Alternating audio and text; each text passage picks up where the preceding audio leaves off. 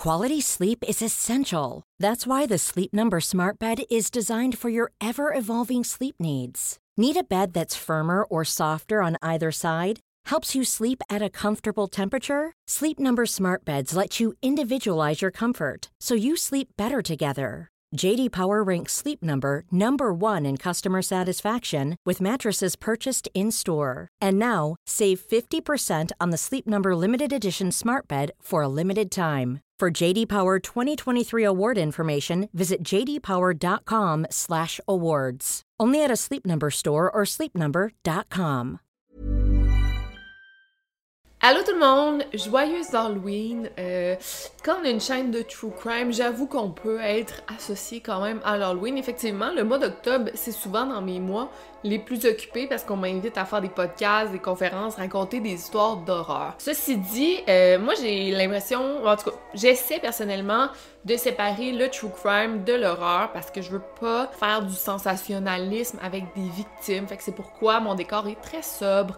C'est juste des livres, j'ai pas de crâne, j'ai pas de, de trucs d'horreur parce que c'est ça que je veux faire, c'est ça, je veux, je veux me dissocier. Par contre, je me suis quand même fait un petit, euh, un petit maquillage orange, j'ai un chandail orange, fait que ça va être le seul Halloween que je vais, faire aujourd'hui. Je vous prépare quand même une bonne vidéo longue, euh, une vidéo qui m'a quand même donné des frissons euh, à faire. c'est rare ça m'arrive parce que je suis quand même rendue immunisée, on s'entend. J'ai eu euh, des cauchemars par rapport à une photo, fait que trigger warning, on parle d'images, de, de dessins quand même assez creepy. Ben si vous voulez des frissons, vous allez en avoir, mais on garde toujours en tête que ça reste des victimes euh, qui ont euh, connu la mort dans des circonstances souffrantes, atroces, misérables. Fait que on garde ça en tête puis ben on se lance dans la vidéo.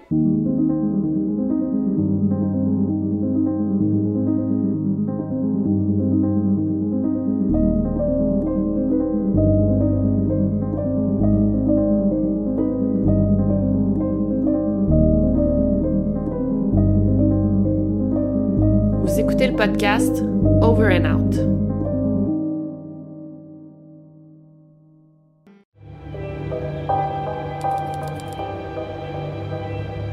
Je vais vous parler un peu du BTK Killer alias Dennis Raider. En fait, Dennis Raider alias BTK Killer. Étonnamment, j'ai pas de vidéo sur le sujet. C'est quand même un tueur en série des plus connu. Pourquoi j'ai pas de vidéo? J'ai l'impression qu'il y en a eu beaucoup de vidéos sur le sujet. J'ai l'impression que tout a été dit. Si vous voulez une vidéo sur le sujet, laissez-moi savoir. Je vais peut-être en faire une quand même. C'est quand même un sujet qui, qui m'intéresse. Mais je vais vous décrire le tueur rapidement pour que vous soyez au courant de, de toute la ben, toute l'histoire autour, puis pourquoi il est aussi connu, entre guillemets. Alors, Dennis Rader est connu sous le nom du BTK Killer, donc Bind, Torture and Kill, ce qui voudrait dire euh, attache, euh, torture et tue. C'est lui-même qui s'est donné ce nom-là parce que c'est vraiment comme ça qu'il tuait ses victimes. Le BTK, c'est un tueur en série américain qui a fait en tout 10 victimes entre 1974 et 1991 dans l'État du Kansas, euh, plus précisément dans les villes de Wichita et Park City. Il tuait particulièrement des femmes et il y avait pas mal toujours le même modus operandi, soit euh, les attachait, les torturait et les tuait soit par asphyxie, donc il leur plaçait un sac de plastique sur la tête, ou euh, il les étranglait à mort avec euh, un objet, euh, soit un foulard, un vêtement, une corde, un lacet. Dennis Rader a été arrêté en 2005, donc ça fait pas si longtemps, si on parle d'un tueur en série des années 80. Euh, il a été condamné à la prison à vie. Il est d'ailleurs toujours vivant aujourd'hui et il a 78 ans. C'était un homme extrêmement sadique, mais sous toute apparence, c'était un homme normal, euh, respecté même, il était poli, propre, c'était un père de famille, il était impliqué dans sa communauté, euh, c'était même le président du conseil à son église. Mais c'est pas juste de lui que je veux parler, en fait, je veux parler de ses victimes, car, euh, bon, on sait qu'il a fait 10 victimes, mais la police et même sa fille croit qu'il aurait fait beaucoup plus que 10 victimes. Donc à l'époque de son arrestation en 2005, les policiers avaient trouvé un carnet euh, de notes et de dessins où le BTK euh, il dessinait et il décrivait un peu les meurtres qu'il avait commis. Euh, il faisait des, des schémas, il donnait des descriptions. C'était vraiment troublant de prouver ça, mais en même temps, c'était des preuves aussi pour l'arrêter. Tout récemment, ces dessins ont été rendus publics et c'est pour le moins extrêmement troublant. Donc je sais qu'il y en a plusieurs d'entre vous qui m'écoutent par audio, en, mode podcast. Donc, je vais essayer de vous décrire les photos, les dessins du mieux que je peux, mais je vous invite quand même à aller regarder ma vidéo sur YouTube pour vraiment voir euh, des dessins, des photos euh, dont je parle parce que je pense que ça vaut la peine pour vraiment comprendre l'ampleur des histoires que je vous raconte. Donc, il y a trois dessins qui ont été rendus publics euh, dans l'espoir que quelqu'un euh, reconnaissent ce qui est représenté. Euh, les filles sont dessinées, fait qu'on espère justement qu'il y ait des informations qui soient données sur ces potentielles victimes, parce qu'on n'est pas sûr que c'est ces victimes, mais on croit que oui. Fait qu'on espère que quelqu'un va reconnaître les filles à partir des dessins, mais surtout le background, euh, le fond des dessins, dans quelle pièce, dans, à quel endroit ces victimes sont représenté. Malheureusement, c'est pas super détaillé, mais on sait jamais. Peut-être que quelqu'un va reconnaître, va dire ben je sais c'est où ça, moi je sais exactement c'est où. Donc on va commencer par le premier dessin. Euh, sur l'affiche, on peut lire possible victime du BTK et c'est une affiche qui a été créée par Kansas et Missouri Missing and Unsolved. Donc sur ce dessin, on voit une fille qui a l'air quand même jeune, je dirais entre 12 et 22 ans, mais ça, c'est vraiment juste mon opinion à moi. Oui, elle a l'air quand même jeune, là, ça n'a pas l'air d'une d'une fille de 30 ans et plus. Elle a les cheveux blonds qui ont l'air attachés comme en, deux couettes, des petites lulus. Elle porte une robe verte euh, ou un haut vert, on n'est pas sûr. Soit c'est une robe verte vraiment courte ou un haut vert assez long. Elle est nu-pied et elle est assise sur une botte de foin. Puis comme vous pouvez voir, elle a vraiment un visage euh, complètement terrifié. On peut voir aussi qu'elle a un ruban autour de la bouche comme pour l'empêcher de crier. Elle a aussi les mains attachées derrière le dos et les genoux et les chevilles attachées par une corde. Et c'est exactement comme ça que Dennis Rader attachait ses victimes. Fait que c'est pourquoi on pense que c'est une potentielle victime de Dennis Rader. Mais ce qui est le plus intéressant ici, c'est vraiment le background. Fait que je vais vous le décrire comme le dessin est décrit parce que moi, quand j'ai lu la description, il y a des petits détails que j'avais pas nécessairement remarqués, fait que je vais vous les dire. Donc, on voit des gros coups de feutre qui montrent que le fond est noir des pieds à la tête. Mais à travers le noir, on peut quand même observer des genres de tuyaux. Je sais pas si vous voyez bien, mais c'est comme si elle était dans un genre d'enclos pour animaux. Et voici ce que le shérif dit exactement à propos de ce dessin. La raison pour laquelle tu aurais ça, ce serait pour déplacer du bétail par là. Donc ces barres empêcheraient le bétail probablement de se cogner contre le métal ou le bois à l'extérieur de la grange. Donc si un animal le frappait, il ne passerait pas à travers et endommagerait pas le métal ou le bois. Et effectivement, en regardant le dessin puis en comprenant ces bords de métal, on peut plus facile se figurer où la victime est située. Sinon, sur l'affiche, on peut lire Les enquêteurs du comté de Osage en Oklahoma croient que ce sketch serait lié à la disparition d'une femme vue pour la dernière fois au sud du Kansas en 1991. Et ça, c'est super intriguant parce que la, police croit savoir l'identité d'une femme qui a disparu au Kansas en 1991, mais son nom n'a malheureusement pas été rendu public. Donc maintenant, je vais vous montrer la deuxième illustration qui, selon moi, est tout aussi troublante. Rapidement, je vais vous la décrire. Donc, c'est une fille qui a les cheveux bruns foncés ou noirs, attachés en queue de cheval, et elle porte une robe ou un haut rouge. Donc, on peut voir ça, c'est une robe vraiment courte ou c'est un haut rouge assez long. Euh, je pense pas qui avait des robes si courtes à l'époque. Peut-être que oui, mais ça a plus l'air d'un haut, puis elle porte pas euh, de bas. On lui a enlevé ses pantalons, sa jupe ou même ses sous-vêtements.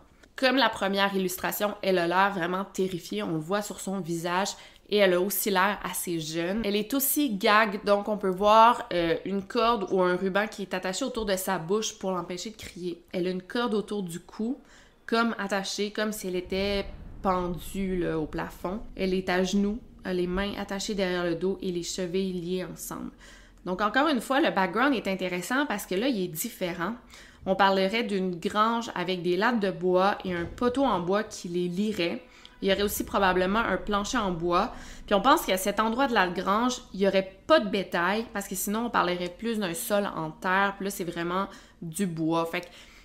C'est possible que ça ait lieu dans la même grange que la, première illustration, mais là, c'est à un endroit différent dans la, grange. On pense que le meurtre aurait pris place entre 1965 et 2005, possiblement dans des États comme le Kansas, le Missouri, l'Oklahoma ou l'Arkansas. Comme on peut voir ici, euh, ça se peut vraiment qu'il ait fait ça au même endroit, fait que c'est pourquoi qu'on publie ces images, parce qu'on veut demander au public ben, allez vérifier vos granges à vous si ça ressemble à ça. Est-ce qu'elles étaient libres d'accès? Est-ce que c'était des granges abandonnées à l'époque?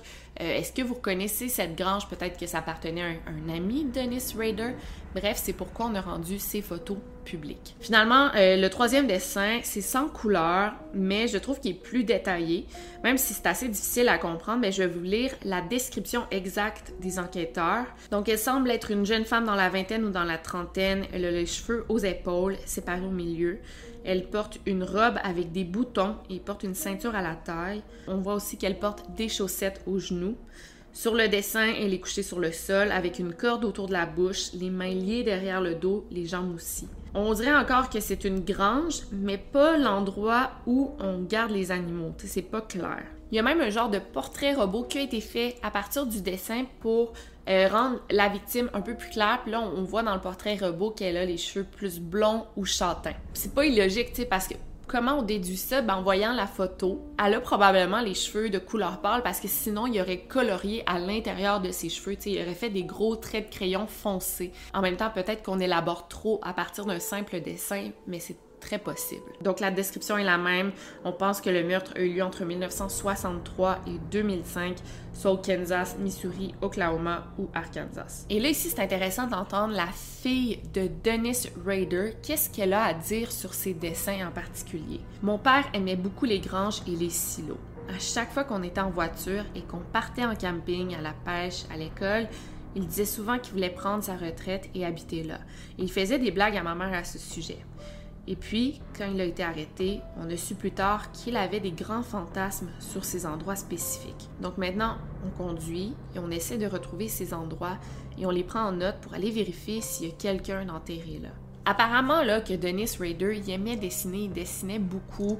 Euh, on a retrouvé environ 200 dessins qu'il a réalisés, mais il y en a seulement qu'une dizaine en couleur. Qu'est-ce que ça veut dire? Est-ce qu'il y avait juste des crayons de couleur à ce moment-là?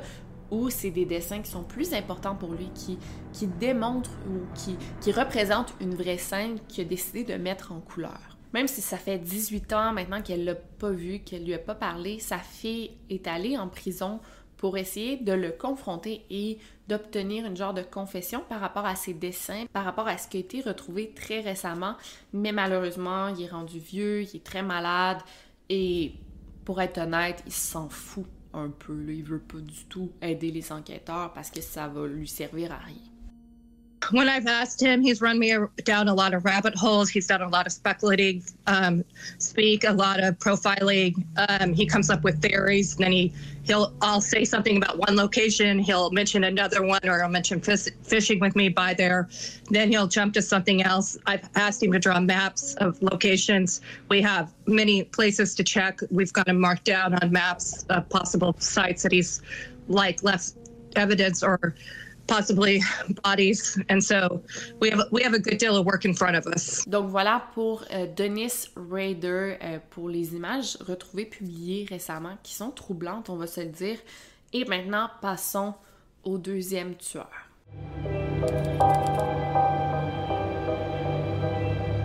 Donc maintenant, je vais vous parler d'un tueur en série encore plus prolifique, entre guillemets, que le BTK Killer, qui est je crois, plus connu. Je vais vous parler maintenant de Samuel Little, dont j'ai pas non plus parlé sur ma chaîne. Donc Samuel Little, c'est un tueur en série américain qui a confessé avoir tué 93 femmes entre 1970 et 2005. La plupart, la majorité de ces meurtres ont eu lieu à Los Angeles. Et 93 femmes, c'est énorme. Tu sais, pensez à 93 femmes dans votre entourage, ça fait beaucoup de femmes, ça fait beaucoup de monde. Imagine en tuer 93. En fait, c'est le tueur en série qui a tué le plus de monde, le plus de personnes aux États-Unis. Donc, il est dans les, plus prolifiques, encore une fois, entre guillemets. Puis il est mort euh, tout récemment, en 2020, à l'âge de 80. La majorité euh, de ses victimes étaient des personnes qu'on pourrait qualifier euh, comme étant plus vulnérables. Il s'en prenait surtout à des femmes travailleuses du sexe, des femmes sans abri et des toxicomanes, donc c'était juste des femmes qui tuaient. Il tuait ces femmes-là parce que bon, c'était plus facile de les tuer, mais il savait aussi que ces femmes-là, malheureusement, ne seraient pas recherché euh, immédiatement par la police. En fait, dans plusieurs des cas, il était même pas recherché, que la, police s'en préoccupait un petit peu moins. Bon, on parle des années 70-80, mais c'est vraiment encore le cas aujourd'hui, malheureusement. Bien qu'il a avoué avoir tué 93 femmes, il a seulement été chargé pour 8 meurtres, ce qui est pas beaucoup pour comparer à, à 93.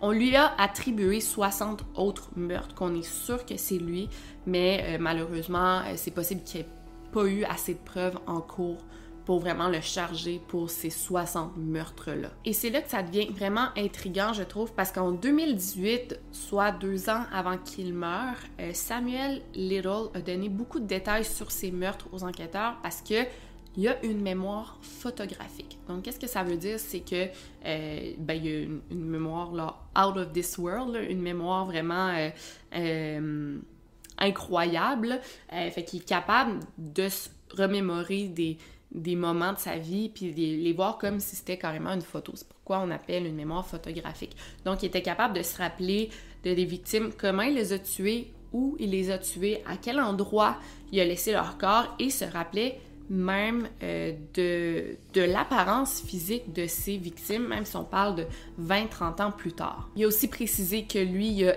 étranglé toutes ses victimes, sauf deux qu'il a noyées, et qu'il n'a jamais poignardé ni battu à mort euh, ses autres victimes. Donc, je ne vais pas vous parler de toutes ces victimes, ça serait beaucoup trop long, mais je vais vous parler de quelques victimes que Samuel Little a décrit et on n'est pas capable de faire de match entre la description qui est faite et euh, les victimes qui ont été retrouvées. Fait que qu'est-ce qu'on croit, c'est que soit les corps de ces femmes-là n'ont jamais été retrouvés, ou soit qui ont été retrouvés mais sont sans identité, donc c'est des Jane Doe, puis ben, le match n'a pas été encore fait. Ou on peut penser même que c'était des victimes tout court, mais que les policiers n'ont jamais fait de lien avec des meurtres.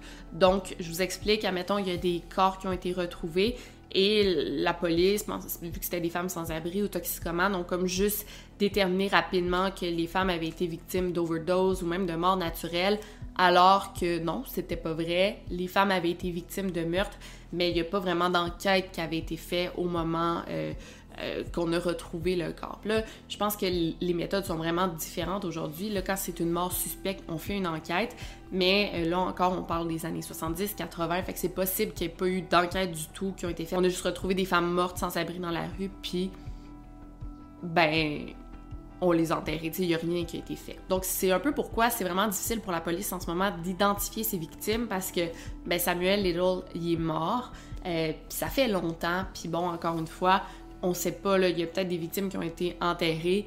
On disait qu'elles étaient simplement mortes d'overdose alors que c'était pas le cas. Par exemple, il y a cette euh, Marianne ou Marianne qui était une belle femme trans noire qui avait 18-19 ans et que Samuel Little dit avoir rencontré à Miami en 1971 ou 1972. Donc comme vous pouvez voir, il se rappelle vraiment de de beaucoup de détails. Il aurait rencontré Marianne dans un bar nommé The Pool. Il se rappelle qu'elle vivait avec des colocataires et il l'aurait tuée sur l'autoroute près d'un champ de canne à sucre et l'aurait abandonnée dans la boîte et selon lui, elle n'aurait jamais été retrouvée. Donc ça, c'est le genre de détails qu'il donne. C'est très précis puis c'est assez bizarre, tu sais.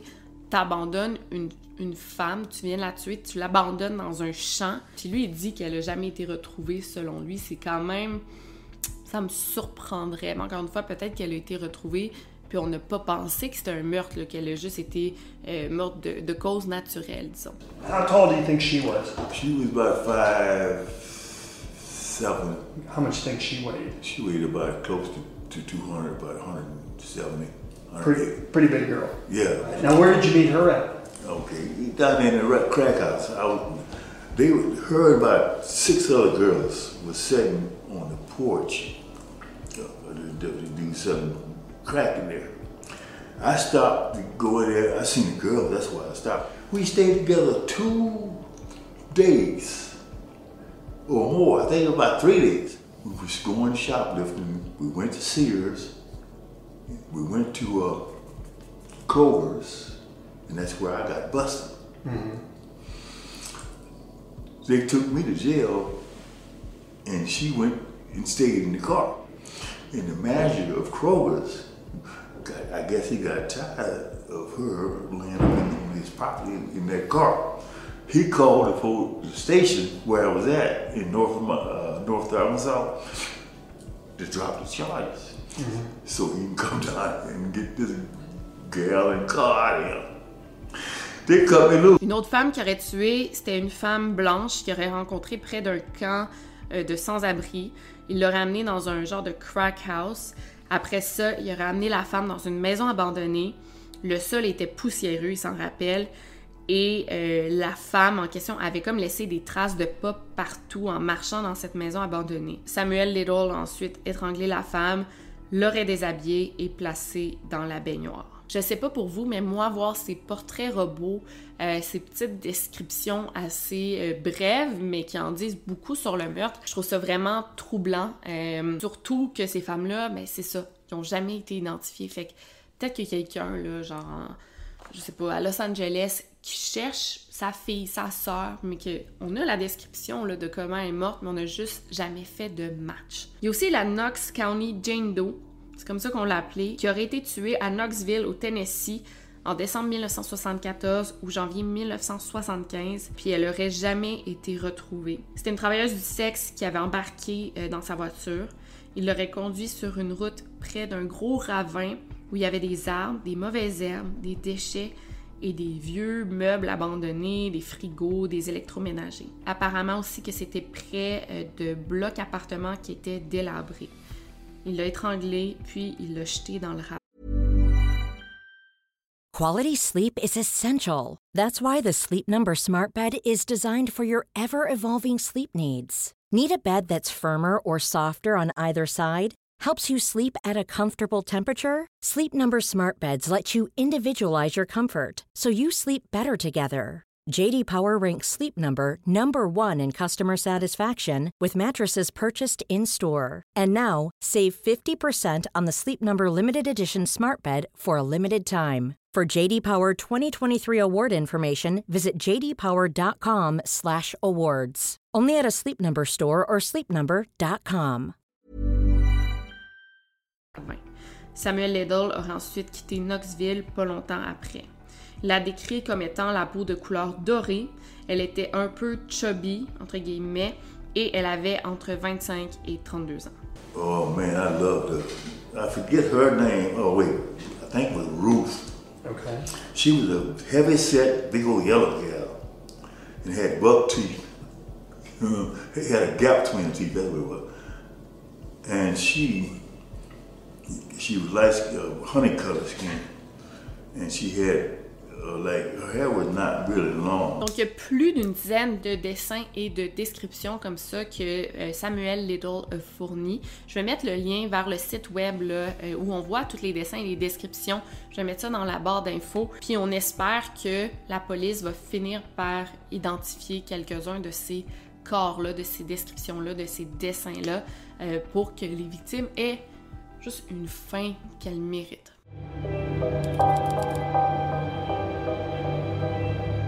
Maintenant, passons euh, aux victimes du fameux John Wayne Gacy. Donc, j'ai déjà fait une vidéo euh, sur John Wayne Gacy il y a quand même quelques temps, là. ça fait maintenant quelques années même. Euh, donc, je vais pas vraiment vous dire toute l'histoire en profondeur. Si vous voulez voir ma vidéo sur John Wayne Gacy, je vais mettre le lien dans la barre d'infos. Mais je vais quand même vous en parler rapidement pour ceux qui ne le connaissent pas, mais il est quand même célèbre dans le monde du true crime, ce tueur en série-là. Donc, John Wayne Gacy, c'était aussi un tueur en série américain qui a surtout euh, tué près de Chicago dans les années 70. Il aurait tué minimum 33 jeunes hommes qu'il torturait, violait avant de les tuer. C'était un homme qui était assez terrible, bien honnêtement. Euh, je trouve toute son histoire très sadique. Là. Il est surtout appelé le Killer Clown, c'est comme ça qu'on le connaît, donc le, le tueur euh, clown, clown. Euh, parce qu'à l'occasion, il s'était déguisé en clown pour des, des événements là, dans sa paroisse. Il était très impliqué dans sa communauté, dans son voisinage. Mais tu sais, il y en a beaucoup qui vont penser qu'il se déguisait en clown pour tuer. C'était loin d'être le cas. C'est juste déguisé quelquefois en clown. Et on a des photos de lui déguisé, mais c'est pas mal tout. Il y a 26 de ces 33 victimes qui ont été enterrées euh, sous sa maison, dans son vide sanitaire, ce qui est dégoûtant. Euh, C'était vraiment... Euh, un cimetière. Euh, c'est un cimetière qu'il y avait en dessous de chez lui, là, vraiment. Et euh, il est mort à l'âge de 52 ans en prison. If people don't want to know the truth and the, and the honesty of it, if they want to be convinced they're brainwashed into what they believe, then fine, then go ahead and kill me. But vengeance is mine, saith the Lord, because you will have executed somebody that didn't commit the crime. Et moi, je trouve ça vraiment incroyable qu'il y ait encore cinq victimes qui n'ont jamais été identifiées parce qu'on parle là, de des jeunes hommes de dans l'adolescence, dans la vingtaine. C'est sûr qu'ils ont des amis, ils ont des parents, ils ont des frères et sœurs. Comment ces gars-là n'ont jamais été identifiés? Moi, ça me fait capoter. Donc, cinq jeunes hommes qu'on a surnommés, ben, c'est des John Doe. On a Body 10, donc le corps numéro 10, le corps numéro 13, le corps numéro 21, le corps numéro 26 et le numéro 28. Euh, ils ont tous été retrouvés à la fin de 1978, début 1979. Donc sur le site web euh, du shérif du comté de Cook, la police demande l'aide au public pour identifier ces victimes. Donc on demande à des membres de familles vivantes de jeunes hommes qui auraient disparu entre 1970 et 1979 aux États-Unis. Donc là, on, on ratisse large, parce que ça se peut que un jeune homme est disparu, je sais pas, dans le New Hampshire, qu'on le retrouve enterré à Chicago. Tu sais, ça peut être un jeune fugueur, ça peut être un jeune homme qui était en voyage, ça peut être un touriste, on ne sait pas. Euh, fait que c'est pourquoi on ratisse large quand même. Et ça se peut là, que... moi, je me rappelle, mon oncle, le, frère de ma tante, était porté disparu dans les années 70. Est-ce que ça pourrait être lui? Tu sais? Fait qu'on demande à ces gens-là de se rappeler. Ça se pourrait même que ça soit pas des Américains. Moi, je pensais à ça, puis j'étais comme, ça se pourrait-tu que ça soit un jeune Québécois qui a disparu? Peut-être pas un Québécois, mais un jeune Canadien qui a disparu. En fait, il s'est rendu, il a fait une fugue, il est parti aux États-Unis, il s'est fait tuer par John Wayne Gacy. Puis c'est pour ça qu'on ne fait pas de match. Et on demande surtout à ces gens-là, donc des membres de la famille de jeunes hommes disparus, qui soient vraiment euh, reliés euh, de proches, qui ait un lien euh, de famille, pas juste un ami. Là. Alors, fait qu'on demande un lien de famille pour qu'ils puissent fournir leur ADN pour qu'on puisse faire un match avec les jeunes hommes retrouvés parce qu'on a l'ADN on a un échantillon de leur ADN à quelque part. Fait que c'est comme ça qu'on veut les identifier. On veut pas juste des oui dire moi je pense que euh, j'avais un ami au primaire, il a disparu, je suis pas sûre. je pense que la police peut pas vraiment dealer avec ça en ce moment. Fait que voilà, je fais l'appel à tous là, si, euh, si vous pensez à un événement, là, euh, si vous pensez à quelqu'un dans votre famille qui a disparu, c'est votre chance. Et ce qui est super difficile dans des situations comme ça, c'est que parfois il y a plusieurs personnes disparues qui ont jamais été signalées à la police parce que la personne, par exemple, elle a coupé les liens avec sa famille. Peut-être qu'elle avait juste un parent, il est mort, fait qu'il n'a jamais signalé sa disparition parce qu'il est en chicane, ça fait cinq ans. Fait que lui pense que. On pense que la personne est encore en vie, mais elle l'est pas. elle a été tuée il y a longtemps. Euh, fait que c'est pourquoi on n'a jamais signalé la disparition. Fait que ça explique aussi pourquoi il y a beaucoup de corps euh, non identifiés parce que ces personnes-là sont disparues mais sont pas portées disparues. Pour commencer avec le corps numéro 10, euh, ce jeune homme a été retrouvé le 26 décembre 1978. Euh, ça fait 44 ans qu'il est non identifié et on estime qu'il avait entre 17 et 21 ans, ce qui est tellement jeune pour être un corps sans identifier. Moi, ça me brise le cœur. Euh, c'est un homme blanc entre 5 pieds 7 et 5 pieds 11. Quand il a été retrouvé, il était nu, mais il portait des chaussettes rouge-orange. Euh, il a été trouvé couché sur le dos. On n'a aucune autre information sur la couleur de ses cheveux, de ses yeux, malheureusement, parce que quand il a été retrouvé, c'était juste des ossements, c'était un squelette.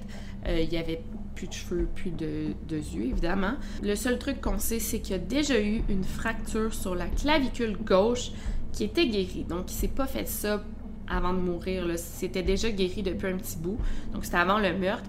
Et il a déjà consulté un dentiste parce qu'il y avait des plombages dans la bouche. Ces informations-là, ça semble banal, mais de dire a déjà eu une fracture à la clavicule gauche, si tu es un parent ou un frère ou une soeur, tu peux te rappeler, hey, mon frère, avant qu'il disparaisse, il s'était cassé la clavicule au soccer, peu importe. Là, il y a un lien vraiment intéressant. Puis en lisant ça, euh, j'ai vu un post vraiment euh, intriguant sur Reddit d'un gars qui pense que son oncle pourrait être le corps numéro 10. Donc l'oncle du gars s'appelle Armando A. Martinez Jr. et vivait exactement dans le comté de Cook à Chicago euh, entre la fin des années 60 jusqu'en 1974. Et cet oncle en question, il travaillait à l'aéroport de Chicago et euh, du jour au lendemain, il a comme disparu. Il n'y a personne de sa famille qui a réentendu parler de lui. Le jeune homme euh, Armando, il avait 21 ans à l'époque. Sa famille vient de Cuba, mais elles sont vraiment, comme on dit, white passing. donc, ils ont la peau assez pâle. C'est comme ça qu'on appelle ça, white passing. Euh, fait que ça fitrait vraiment l'âge, l'apparence du gars, ça fitrait avec les victimes de John Wayne Gacy. le gars du post Reddit il a appelé euh, le comté de Cook pour raconter son histoire et pour dire Regarde, moi, je pourrais fournir de l'ADN, mais il n'y a jamais eu de réponse. Voyons donc, tu fais un, site web consacré à identifier les victimes de John Wayne Gacy. Tu reçois un témoignage comme ça qui est vraiment intéressant, puis tu rappelles pas la personne. Bref. Donc là, on va parler du corps numéro 13 et moi, je trouve ça vraiment intéressant parce qu'à partir de simples ossements, sont capables de faire des portraits robots de quoi on pense que les jeunes hommes auraient l'air. C'est des portraits robots très réalistes. Le corps numéro 13 avait entre 17 et 22 ans. C'est un homme blanc. Il a aussi été retrouvé nu dans le vide sanitaire. Euh, il aurait les cheveux bruns foncés, euh, un peu wavy, le ondulé et on croit que la victime souffrait d'un mal de dents avant de mourir à cause de la position de ses dents, justement. Un autre truc vraiment fascinant ici, c'est qu'on on croit qu'il a été tué entre le mois d'août et le mois d'octobre 1976 à cause de l'endroit et la position où il a été retrouvé dans le vide sanitaire de Gacy. Pourquoi? Parce qu'au procès de Gacy, il y a un des, des témoins là, qui travaillaient pour PDM euh, Contractors, donc un gars qui faisait des rénovations euh, dans la maison de Gacy, qui a fouillé dans le vide sanitaire au mois d'août 76 et il n'y avait pas de corps là, il est sûr à 100%. Fait qu'on pense que cette victime-là a été placée à cet endroit-là après le mois d'août. You know, I found it as odd when we bought the house that a house with a crawl space would need a sump pump. But then I learned the first time it rained that this ground gets wet under there and the, then the crawl space actually floods up to a foot deep in water. And then as it recedes, it puts out a musty odor. There was always a musty, musty odor in that house. Maintenant, je vais vous parler euh, rapidement du corps numéro 21. On pense qu'il est plus vieux, là. on estime entre 15 et 27 ans, mais en même temps, c'est une branche d'âge assez large, là, parce qu'il pourrait quand même avoir 14 ans ou bien 29 ans, là, sais. Mais on pense entre 15 et 27 ans. C'est un homme blanc, il a les cheveux bruns pâles, et comme tous les autres, on l'a retrouvé dans un état squelettique, il portait pas de vêtements. Et aussi, euh, on peut savoir précisément à peu près la date de sa mort.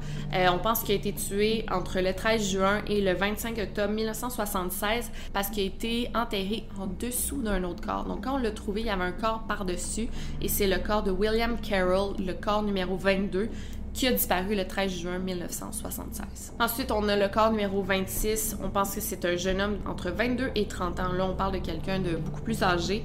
Euh, c'est un homme blanc. Il a été découvert nu. Il y avait un tissu dans sa bouche, ce qui a dû lui provoquer une suffocation. Et on sait a les cheveux bruns et il manquait deux dents en avant, donc c'est possible qu'il portait un dentier. Finalement, euh, je vais vous parler du dernier corps, le corps numéro 28, qui est beaucoup plus jeune que les autres. on estime qu'il avait entre 14 et 18 ans. Il était habillé d'une chemise, il avait une bague en métal blanc au quatrième doigt. Donc, il était peut-être marié, mais en même temps, je me dis, entre 14 et 18 ans, c'est assez jeune pour être marié, même dans les années 70. Mais bon, il y avait une bague à ce doigt-là. Il portait des jeans bleus, des sous-vêtements, des chaussettes. Donc, il était vraiment tout habillé quand il a été retrouvé, là, ses, ses ossements. Euh, il y avait aussi les cheveux bruns. Il aurait déjà eu une fracture au bras droit. Et lui, il n'a pas été retrouvé dans le vide sanitaire, mais plutôt dans la cour de Gacy. Là. Il était enterré à part des autres. On l'a retrouvé euh, enroulé de sacs de poubelle et des sacs de dry cleaning, là, de nettoyage à sec. Et on pense que c'était en fait le deuxième meurtre de John Wayne Gacy, fait qu'on estimerait ça euh, début 1972 jusqu'à la fin juillet 1975. On parle quand même d'un écart de trois ans, mais euh, bon, il aurait été violé, torturé et tué par strangulation.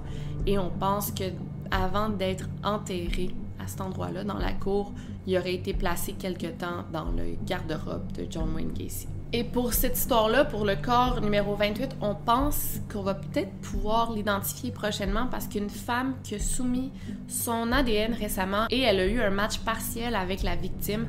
Donc elle, elle se rappelle que son frère a disparu et avant de disparaître, il a embarqué dans une vieille Oldsmobile noire qui était la voiture de John Wayne Gacy. Et selon elle, le conducteur ressemblait beaucoup à John Wayne Gacy. Donc, euh, on, va garder ça en tête. Là. Je vous ferai un, update prochainement avec euh, cette information-là. Mais je trouve ça quand même triste, toute cette histoire-là, que John Wayne Gacy, c'est pas mal dans les tueurs en série les plus populaires. Là avec Ted Bundy, Jeffrey Dahmer, c'est dans les, les tops. J'ai ça dire des tueurs en série populaires, mais ça fait quand même partie euh, de la culture américaine, malgré tout. Euh, c'était dans des, des, tueurs très prolifiques qui ont marqué l'imaginaire, puis ont marqué aussi les gens.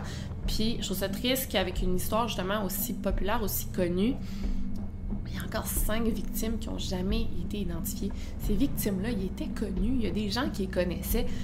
pourquoi on n'a jamais réussi à leur donner un nom, tu sais? Whether it's, Berkowitz, whether it's Bundy, whether it's uh, Williams, uh, Wayne Williams down in Atlanta, or any of the others, or Charlie Manson. See, I, I don't comment about other cases for the simple fact is that I wasn't there. Do you feel somewhat of a kinship with some no. of those people? God, I hate, I hate that when they, they put me in the same club with them. Euh, Puis là, maintenant, on va passer à euh, mon dernier tueur en série, Dean Coral.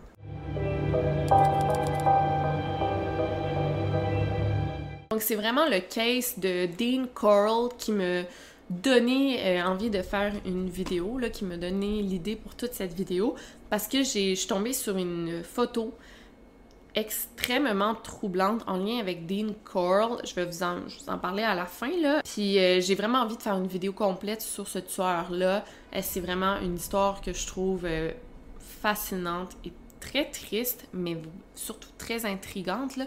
Euh, fait dites-moi en commentaire aussi si ça vous intéresse une vidéo complète sur Dean euh, Coral. Euh, là, je sais pas si je prononce bien son nom. Donc, l'affaire de Dean Coral me fait vraiment penser à John Wayne Gacy, surtout dans son choix de victime, puis aussi parce que Dean Coral, il se faisait appeler The Candyman parce que sa famille et lui ont déjà eu une boutique de friandises, de bonbons, et qu'ils en donnaient euh, gratuitement aux enfants. Donc Dean Coral est un tueur en série américain qui aurait opéré dans les années 70 euh, dans les villes de Houston et Pasadena au Texas. Il aurait kidnappé, violé, torturé et tué un minimum de 28 jeunes hommes et adolescents tous âgés entre 13 et 20 ans. Il y avait deux complices, donc deux adolescents qui l'aidaient à kidnapper ses victimes, euh, David Owen Brooks et Elmer Wayne Henley.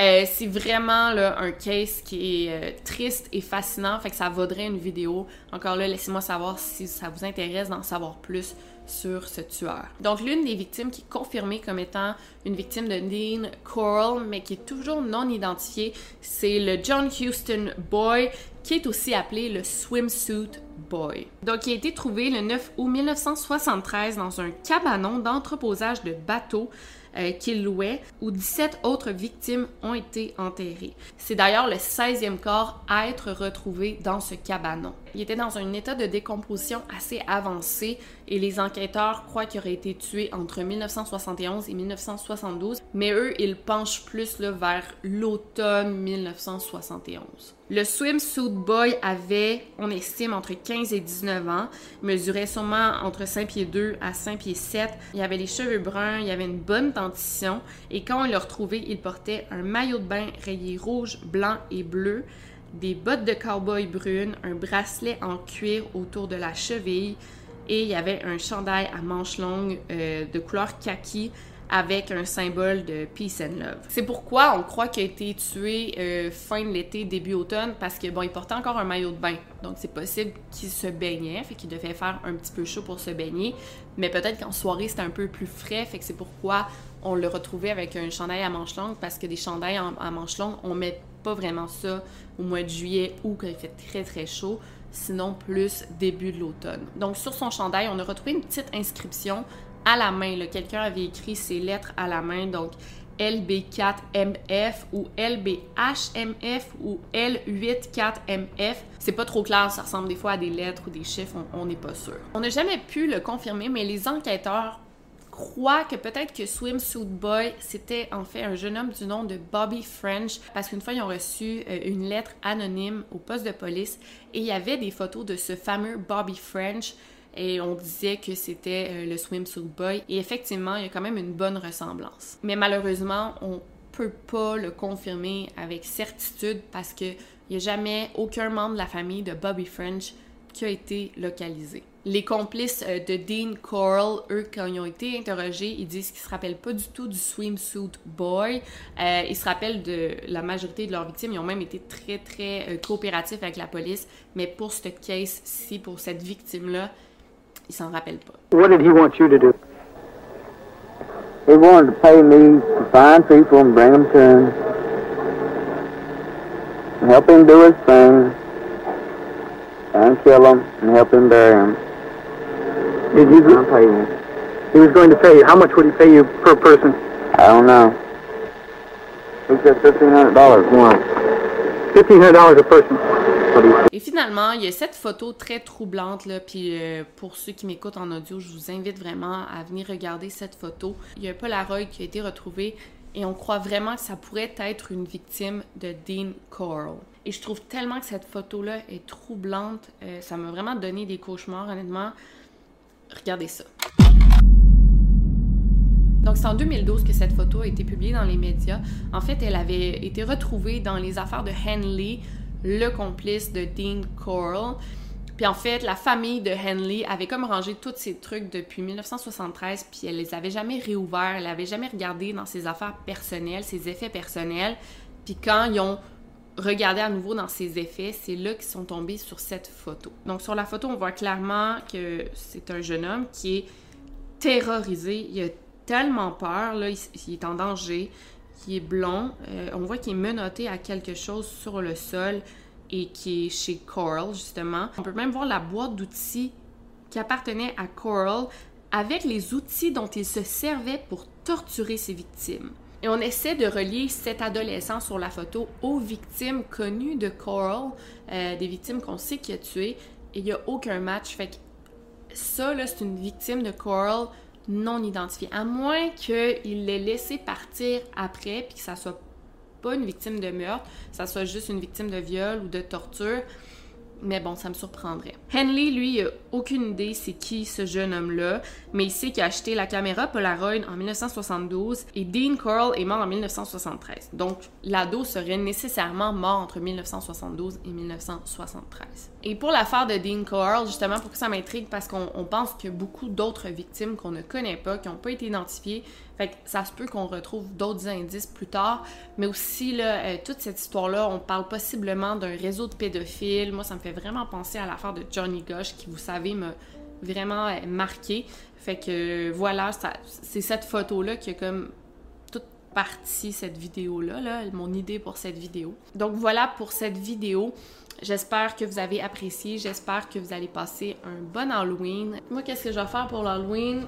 Ben, j'ai un costume pour Nanette là, qui est vraiment cute. Si vous voulez voir ça, suivez-moi sur les médias sociaux. Et euh, ben, sinon, euh, on se revoit pour la prochaine vidéo. N'oubliez pas de garder l'œil ouvert. Over and out.